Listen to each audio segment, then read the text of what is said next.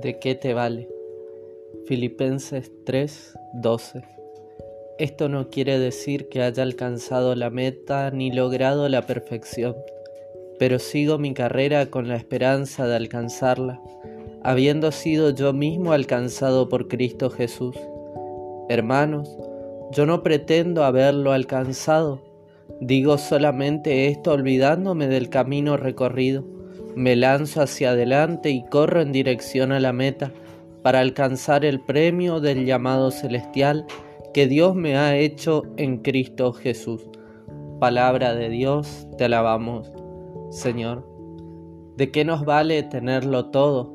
Tener la fama, tener el dinero, tener el lujo, tener los aplausos, tener todo aquello que nos ofrece el mundo, si detrás del telón de nuestra vida el Señor sigue esperando que demostremos su amor, su misericordia, su paz a los que nos rodean.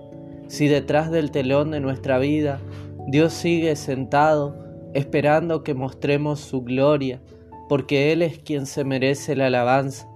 Por eso el apóstol dice que no alcancé la meta, ni soy perfecto, sino que sigo la carrera con la esperanza de poder alcanzar, siendo alcanzado por Cristo Jesús. El apóstol Pablo reconoce que sin Cristo nada somos, reconoce que sin el amor de Dios nada podemos lograrlo. Por eso, ¿de qué nos vale, hermanos y hermanas, que los demás vean un rostro de nosotros si nosotros no estamos mostrando lo que Dios actuó, hizo en nuestra vida.